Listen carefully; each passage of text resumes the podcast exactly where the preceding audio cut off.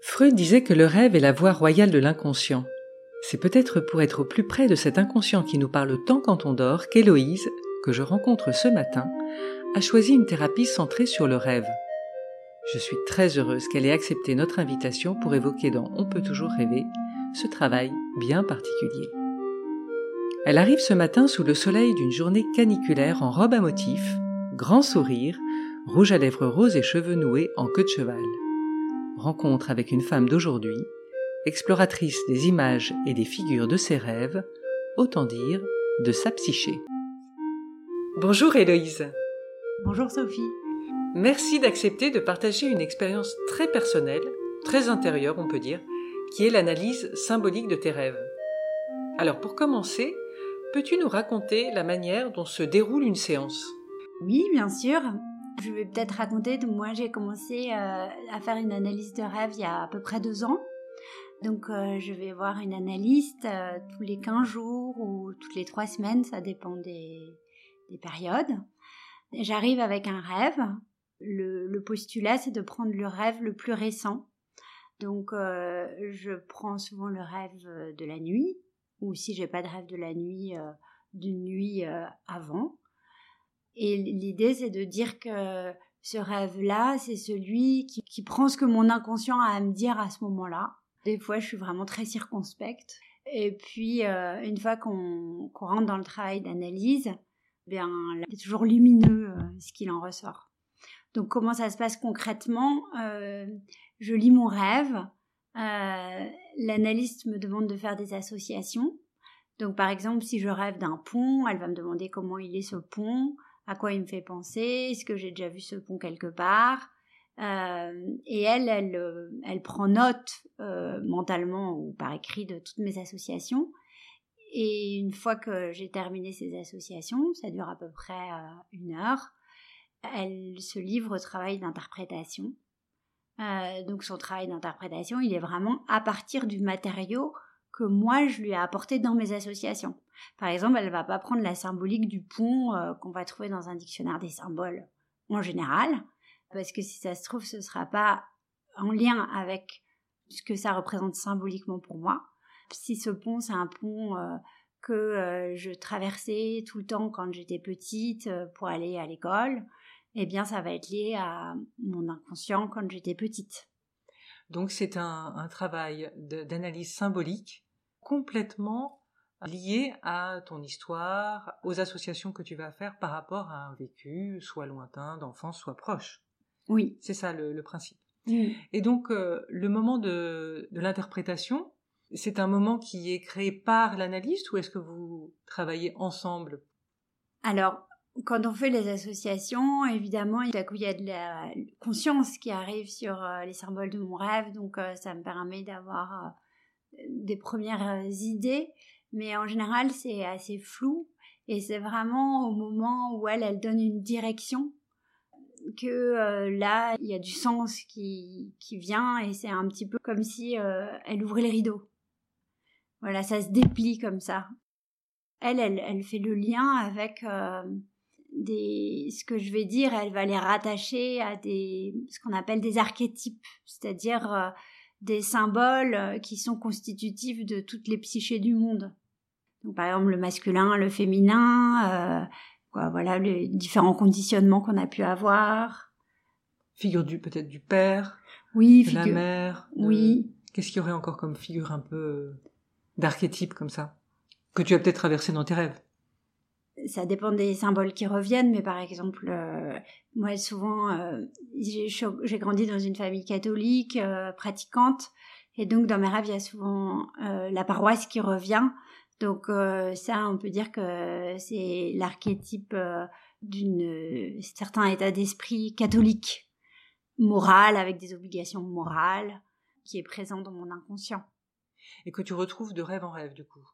Et que je retrouve de rêve en rêve. Et ce qui est d'intéressant, c'est que plus je vais prendre conscience de cette présence-là, plus je vais pouvoir m'en différencier. Parce que finalement, c'est euh, un comportement moral que mon éducation m'a transmis, mais qui me convient pas forcément. Il y a plein de choses qui me permettent pas de m'épanouir pleinement. Donc tout le travail euh, d'analyse de rêve, en faisant apparaître ces figures de l'inconscient, me permet euh, de m'en différencier. Par exemple, dans cette personne catholique, il y a le jugement qui est très très fort.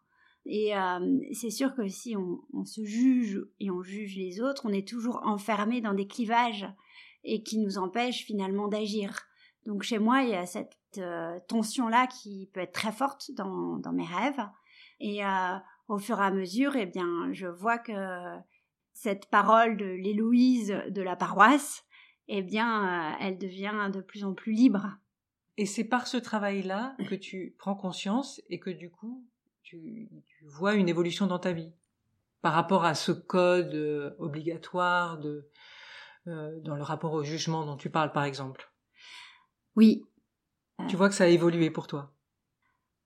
En tout cas, euh, je vois que c'est moins un motif récurrent de mes rêves et peut-être qu'il a moins de place dans mes rêves et que quand il est présent dans mes rêves, c'est de façon assez nue, c'est-à-dire que euh, c'est directement ça qui est visé et c'est pas emmêlé dans plein de choses.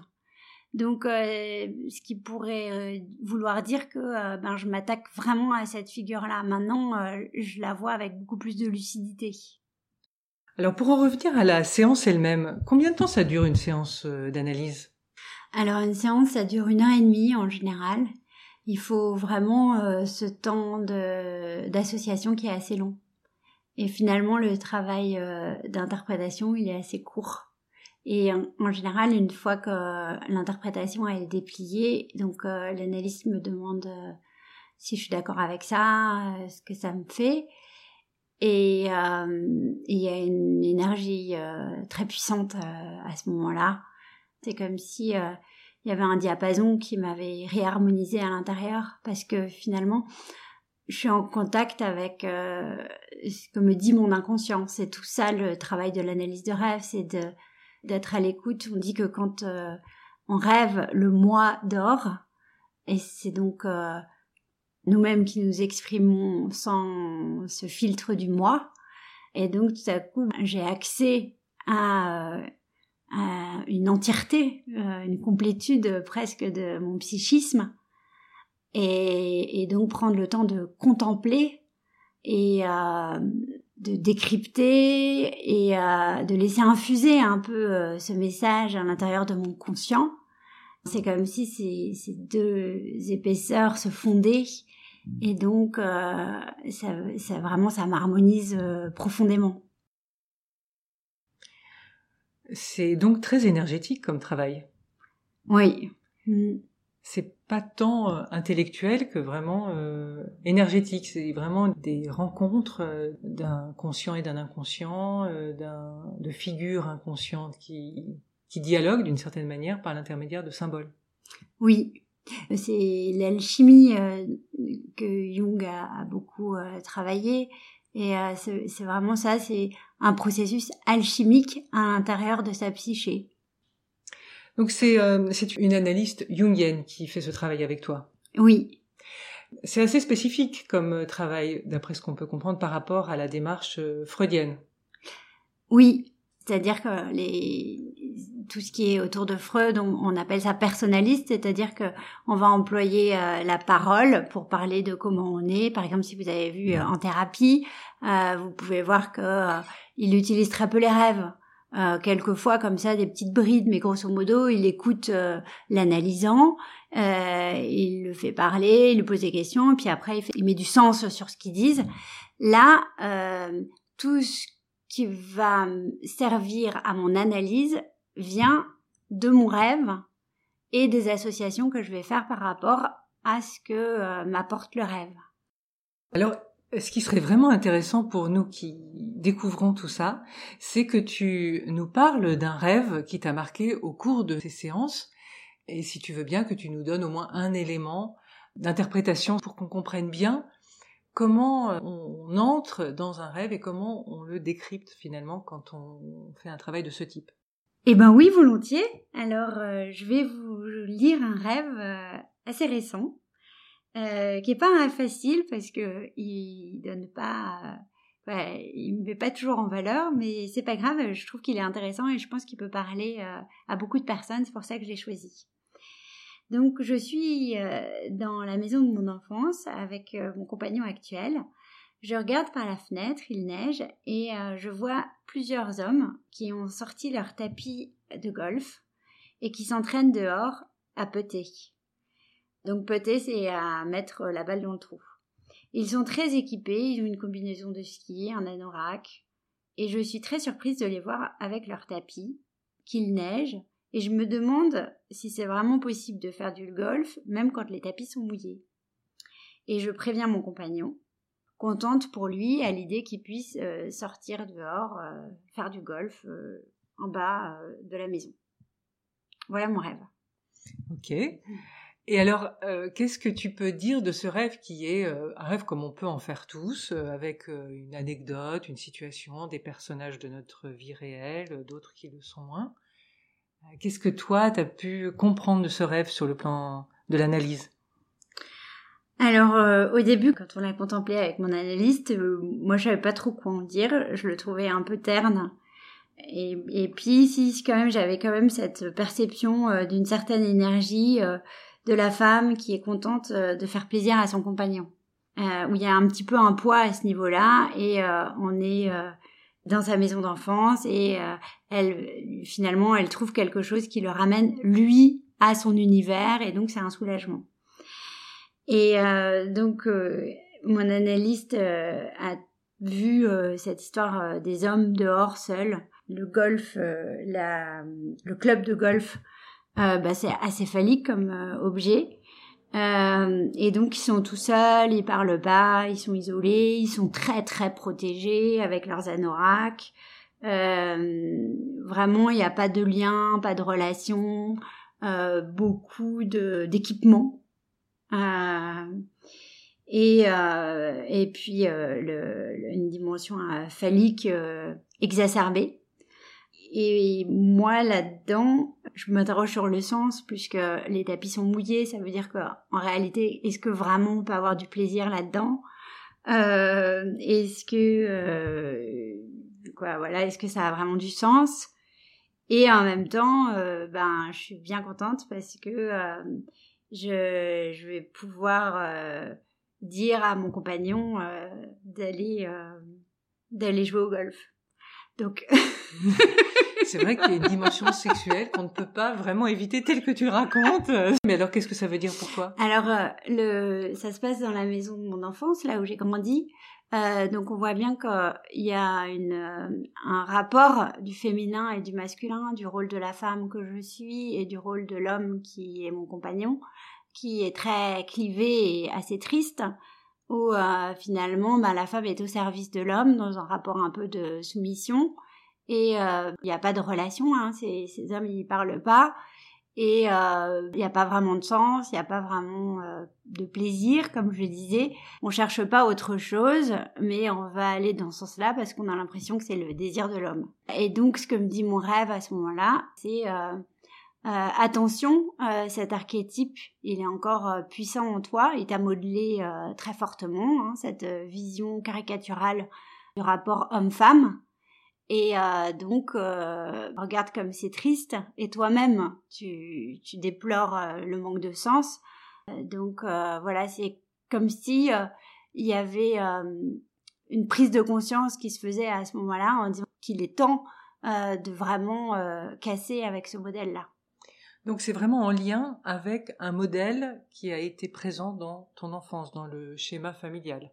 Oui, et puis dans toute notre société, c'est un peu ce que nous dit euh, MeToo euh, en ce moment, c'est euh, qu'il est temps de sortir d'une société qui est que fondée sur une énergie masculine, c'est-à-dire une énergie un peu techniciste, un peu sans relation réelle les uns avec les autres, pour aller vers une énergie plus féminine ou au contraire, euh, il y a du lien, euh, de la rondeur, euh, de, l'expression, de l'harmonie.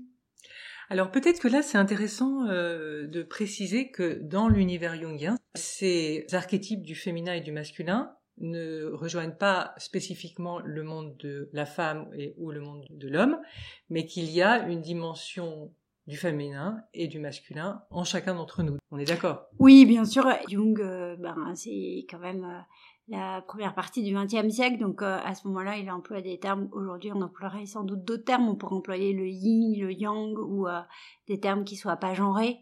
Lui, il dit l'énergie masculine, l'énergie féminine, et on est tous porteurs d'énergie masculine et d'énergie féminine. Ce qu'il dit, c'est que on est avant tout culturellement structuré sur une énergie masculine qui est survalorisée. Et, euh, donc, euh, le défi de notre société, c'est euh, de réinjecter de l'énergie féminine, qui serait cette énergie de la réception, de la relation, de l'écoute, une énergie qui est plus dans le lien à l'autre et moins dans l'affirmation, dans peut-être un certain rapport de force. Est-ce que tu as l'impression, puisque tu parlais du mouvement MeToo, que cette euh, dimension-là, du lien, de la relation, de l'archétype du féminin, donc selon Jung, est présent et se développe en ce moment? Oui, euh, grosso modo dans la société? Dans la société ou dans ta vie à toi? Euh, Est-ce que tu sens que ce sont des choses qui sont en train de bouger euh, ou, pas particulièrement Ou est-ce qu'au contraire, tu as l'impression que c'est figé, que c'est une lutte? Eh ben alors, euh, pour moi, le travail d'analyse de rêve, c'est vraiment un travail qui me permet de lever l'oppression sur cette dimension féminine de ma psyché. C'est-à-dire qu'on voit bien là dans mon rêve, hein, évidemment, il a un côté presque caricatural tellement il est, il peut être unilatéral dans son énergie. Euh, et, et en même temps, euh, avant, je pouvais faire des rêves où il y avait cette énergie euh, et c'était moi qui étais porteuse de cette énergie. C'est-à-dire que moi-même, en tant qu'individu, ce que j'affirmais en premier, c'était une énergie masculine et c'était pas cette énergie de la relation. Et là, euh, dans ce rêve-là, on voit bien que euh, je suis spectatrice de cette scène, je suis encore complice puisque je suis plus soumise. Néanmoins, je trouve ça triste à mourir. Donc, euh, je commence déjà à être un petit peu extérieure, quoi. En tout cas, à avoir conscience et à plus être actrice de cette énergie-là euh, à 100%. Donc, euh, oui, tout mon travail sur les rêves, c'est un travail qui va dans ce sens-là et qui libère cette partie du lien, de la relation. Et pourquoi? Parce que si d'abord elles sont en lien dans ma propre psyché, elles vont pouvoir être en lien avec euh, les personnes euh, que je rencontre et dans, et dans mon rapport au monde. Et alors justement, est-ce que ça change des choses dans ta vie? Alors, euh, hyper concrètement, faire cette analyse de rêve, c'est d'abord quelque chose qui a une application directe. C'est-à-dire que, en général, quand je sors d'une séance, ça peut parler de mon quotidien très très euh, concret, de mes relations avec ma fille, de mes relations avec mon compagnon, euh, de mes relations professionnelles. Donc quand c'est des relations euh, avec mon compagnon, bah souvent je lui en parle. On en parle ensemble et ça nous fait vraiment évoluer et ça nous permet d'aller beaucoup plus profond, beaucoup plus loin dans notre relation. Idem avec ma fille. Euh, c'est-à-dire qu'il peut y avoir euh, des crispations qui sont exprimées dans mes rêves au travers de petites phrases que je vais dire ou euh, de sensations que je vais avoir. Et une fois qu'on a contemplé ces petites phrases et ces sensations, eh bien, on s'aperçoit que c'est sans doute une ombre qui parle et donc, ça va me permettre après d'être beaucoup plus attentive à ce travers-là et de le dépasser, de le conscientiser, donc le dépasser, et euh, après d'avoir une relation euh, plus évoluée, plus mature peut-être. Peut-être que tu peux euh, nous raconter comment une figure évolue au fil du temps. Quand j'entends figure, c'est une image ou un personnage ou un objet ou un animal ou que sais-je qui apparaît dans un, rêve puis qui revient sous une autre forme dans un autre rêve et qui évolue comme ça. Peut-être que tu peux, si tu as un exemple, nous, raconter et puis voir comment il évolue dans le temps. Euh, oui, alors euh, du coup vous allez dire que ça tourne beaucoup autour du couple. Euh, une figure récurrente dans mes rêves, c'est la figure de la robe de mariée. pas toutes les nuits que je rêve de robe de mariée, mais c'est quand même un, leitmotiv qui revient régulièrement. Des fois, euh, je devais me marier, mais j'avais pas de robe de mariée, euh, donc euh, j'étais nue ou alors j'étais en pantalon. Il y a d'autres fois, la robe de mariée était de couleur, ou d'autres fois c'était la robe de mariée de ma grand-mère. Une autre fois, c'était une robe de mariée qui était euh, toute légère, toute courte, avec laquelle je pouvais super bien danser, euh, presque jusqu'à oublier que ce soit une robe de mariée. Donc oui, il y a toute une évolution euh, de la robe de mariée dans mes rêves. Et est-ce que tu l'as analysé souvent, cette robe de mariée, dans tes rêves? Oui, parfois. Donc, par exemple, celle où c'est ma tante qui doit porter la robe de mariée de ma grand-mère. Et pour ça, elle est obligée de faire un régime. Et finalement, la bonne nouvelle, c'est qu'à la fin du rêve, elle refuse de porter cette robe de mariée. Donc, on voit bien euh, la robe de mariée pouvant euh, euh, symboliser une certaine attente auprès de la figure féminine dans la famille et dans la société. Et donc, on doit un peu se transformer pour pouvoir rentrer dans cette enveloppe qu'on n'a pas vraiment choisi. Et donc, euh, euh, finalement, le fait que euh, elle décide de pas porter cette robe de mariée, qui en plus est celle de sa mère, ça veut dire que peut-être elle va se libérer d'un certain poids de conditionnement autour du féminin. Cet exemple est intéressant aussi pour raconter ce que c'est que l'inconscient collectif selon Jung, parce que la robe de mariée qui est une sorte de vêtements imposés euh, selon une norme, selon un corps. Euh, c'est un objet aujourd'hui qui probablement euh, existe assez rarement dans nos sociétés, en tout cas occidentales. Et pourtant, elle apparaît dans ton rêve. Oui, je me suis jamais mariée. J'ai jamais vraiment trop fantasmé consciemment le mariage. Mais c'est vrai que quand j'étais petite, on se déguisait souvent avec la robe de mariée. D'ailleurs, j'y pense, ma fille, elle m'a jamais demandé de mettre une robe de mariée comme déguisement. Donc ça, je pense que ça a quand même évolué entre ma génération et celle de ma fille.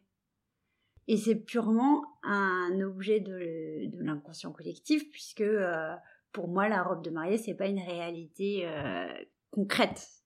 Voilà, c'est pas une réalité concrète de ta vie, c'est pas un désir conscient en tout cas dans ta vie, mmh. mais pourtant, c'est un objet euh, avec une puissance symbolique tellement forte collectivement qu'elle apparaît quand même, et peut-être familialement aussi, peut-être que c'était très important dans ta famille, que tu te maries à un moment donné.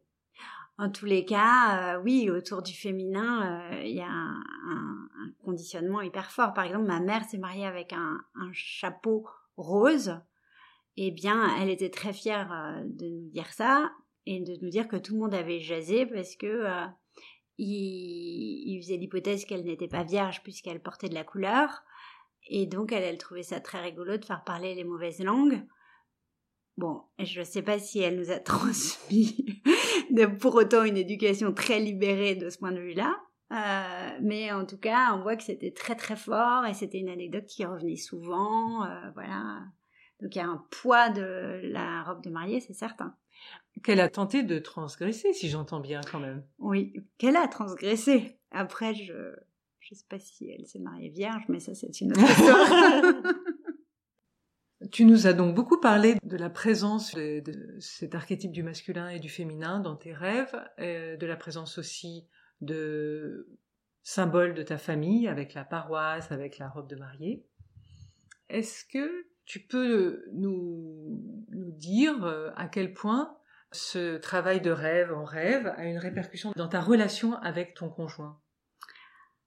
Euh, oui, alors euh, ce qui me marque hein, là dans cette conversation qu'on a, c'est à quel point euh, ce travail sur la féminité est central dans mon travail d'analyse de rêve et donc est central dans mon inconscient. Et il y a une autre figure qui revient souvent, c'est la figure du 3. Donc ce que je voudrais dire, c'est que ce travail euh, de mariage, d'union, euh, que ce soit avec moi ou avec mon compagnon, mais c'est aussi avec euh, deux dimensions de ma psyché. qui peuvent être un peu écartelées l'une de l'autre, c'est-à-dire un côté de la femme moderne qui doit s'affirmer dans son travail, dans sa vie familiale, dans son corps, et puis un autre côté de la femme qui n'est pas dans ces préoccupations-là, mais qui va être sensible à la relation aux autres, à ce qu'on va pouvoir euh, développer ensemble, à la dimension de soins aussi, au fait que euh, on puisse euh, grandir dans un dans un climat mental qui soit le, le, plus créatif, le plus joyeux possible, peut-être des fois le plus léger, le plus sensible. Et donc cette sensibilité, ce côté affirmation, qui ont du mal parfois à bien cohabiter ensemble. Et donc euh, tout ce travail autour de mon analyse de rêve et ce travail intérieur que je fais, c'est un travail qui euh, m'amène à faire dialoguer de façon euh, beaucoup plus intense ces deux parties-là et donc à les unir. Et donc ma robe de mariée à moi, finalement, c'est une robe de mariée, de, je vous disais, de la danseuse avec la robe courte, c'est-à-dire finalement c'est de trouver la bonne robe qui me permette de danser cette partie euh, d'incarnation très joyeuse et très libre. Après, évidemment, ça va se répercuter dans ma relation à ma fille, dans ma relation avec mon conjoint, dans la relation avec euh, mon domaine professionnel. Et alors, du coup, quand tu parles de, du chiffre 3, est-ce que c'est cette combinaison des deux pôles dits masculin et féminin qui amène à une nouvelle identité qui serait le 3 Oui, c'est ça c'est euh, 1 plus 1 égale 3. Euh, et là, c'est, c'est pas euh, moi, mon compagnon et notre couple qui fait 3, c'est à l'intérieur de moi-même, dans l'intrapsychique, ma part féminine, ma part masculine, leur union crée euh, troisième identité ou en tous les cas cette énergie d'union. Euh, les propos que je rapporte, c'est des propos que je pourrais partager avec énormément de femmes de ma génération. Euh, c'est un peu euh, l'histoire de ma génération où finalement euh, on, a la possibilité de vivre notre féminité différemment et pas que en réaction par rapport au patriarcat, mais d'aller au-delà de ça, Est-ce que pour euh, terminer, tu peux nous raconter un rêve peut-être que tu as fait, qui serait un rêve magnifique et qui te marque euh, encore aujourd'hui? Ah oui, alors c'est un, rêve que j'ai choisi qui est en lien euh, avec le thème de notre discussion, donc euh, qu'on appelle euh, la part masculine hein, chez Jung, mais après c'est surtout pas, faut pas faire de clivage euh, euh genré là-dessus. C'est pas tout le monde a une part masculine et tout le monde a de l'énergie féminine, ou le yin et le yang comme je le disais tout à l'heure, ou la puissance d'affirmation et la puissance de, de relation. Et donc ces archétypes-là, Jung les appelle aussi animus pour une femme, hein, c'est-à-dire euh, sa puissance d'affirmation, et anima euh, chez un homme, sa puissance euh, de relation. Et donc moi là, je vais vous parler de cette puissance d'affirmation chez moi, donc au travers la figure de Nicolas Sarkozy. Nicolas Sarkozy. Et je n'ai vraiment honte de ah, rien. On peut toujours rêver tout possible. donc donc je, suis dans un dîner où il y a plein de politiques qui sont présents, dont Sarkozy. Et je suis euh, stupéfaite à quel point euh, je le trouve modéré et même empreint d'une certaine douceur. Donc je décide d'aller le voir et de lui partager euh, ce que je ressens. Et là, il me dit que il entend ce que je dis. Il me dit que lui, de toute façon, il est passionné par les maths euh, et que euh, il apprend euh, beaucoup de choses et qu'il est toujours dans une dynamique d'apprendre des nouvelles choses. donc je trouve ça formidable de se renouveler comme ça.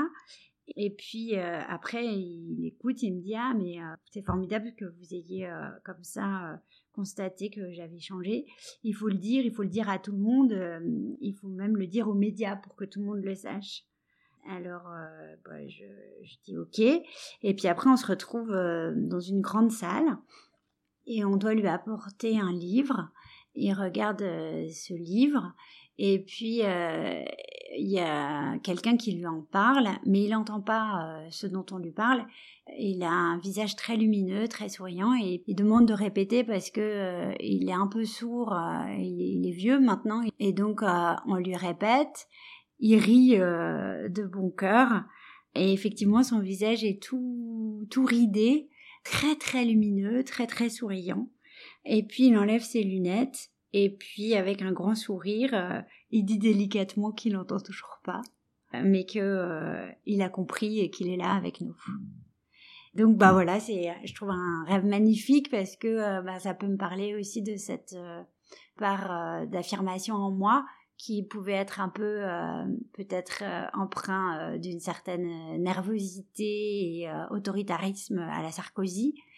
Et là, euh, ce que vient me dire euh, mon inconscient, c'est que aujourd'hui, elle s'est beaucoup adoucie et que euh, je peux le faire savoir en fait qu'il faut que j'en prenne conscience, que tous les médias peuvent être au courant, que oui, il faut que j'en prenne acte, que c'est le cas, jusqu'à la fin, enlever ses lunettes, être vieux, donc avoir un peu cette sagesse, c'est-à-dire j'avais plus besoin de du sens mental, intellectuel représenté par les lunettes, mais juste parce que je suis là avec les autres, eh bien, euh, le lien se fait et euh, la communication euh, existe dans ce cas-là d'essentiel. Et quand je me suis réveillée, je trouvais que ce rêve était magnifique. Donc à l'intérieur du rêve, il y a vraiment une évolution de la figure qui raconte des choses sur toi. Et peut-être sur une évolution qui pourrait se faire.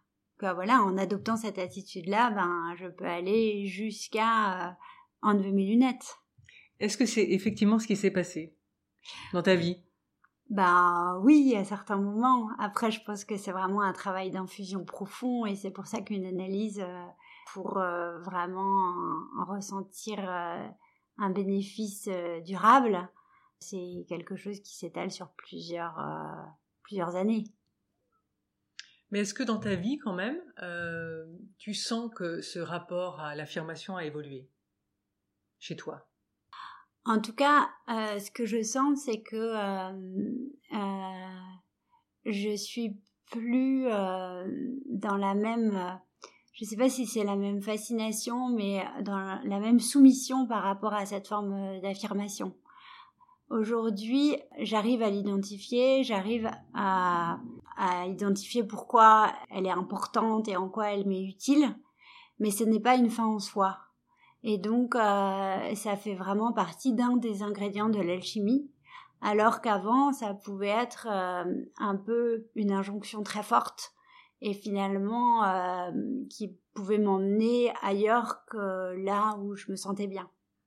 Finalement, la puissance de Sarkozy, à ce moment-là, elle est plus parce qu'il tape du pied et parce qu'il impose son désir, mais elle est parce que chacun existe dans la relation et euh, qu'on peut euh, ensemble échanger des ingrédients euh, et des nourritures très très douces et, très essentielles. Alors vraiment, Héloïse, merci de ce témoignage parce que c'est une grande ouverture dans notre podcast que d'avoir la possibilité d'entrer dans une forme d'analyse des rêves. Tu as ouvert la voie et, et je t'en remercie donc beaucoup. Eh bien, merci à toi, Sophie, et puis merci à vous, euh, auditeurs et auditrices. J'espère vraiment que ce témoignage, euh, aussi euh, modeste soit-il, vous donnera envie de vous lancer dans une analyse de rêve parce que c'est vraiment un travail extrêmement profond comme j'ai essayé de le partager avec vous. Voilà, cet épisode de On peut toujours rêver est terminé. Si vous avez envie d'en savoir plus sur cette approche du rêve, rendez-vous sur nos pages Instagram, Facebook ou Twitter. Nous nous retrouvons dans 15 jours pour un nouvel épisode. D'ici là, nous vous souhaitons des rêves inspirants et légers comme un matin d'été. À bientôt!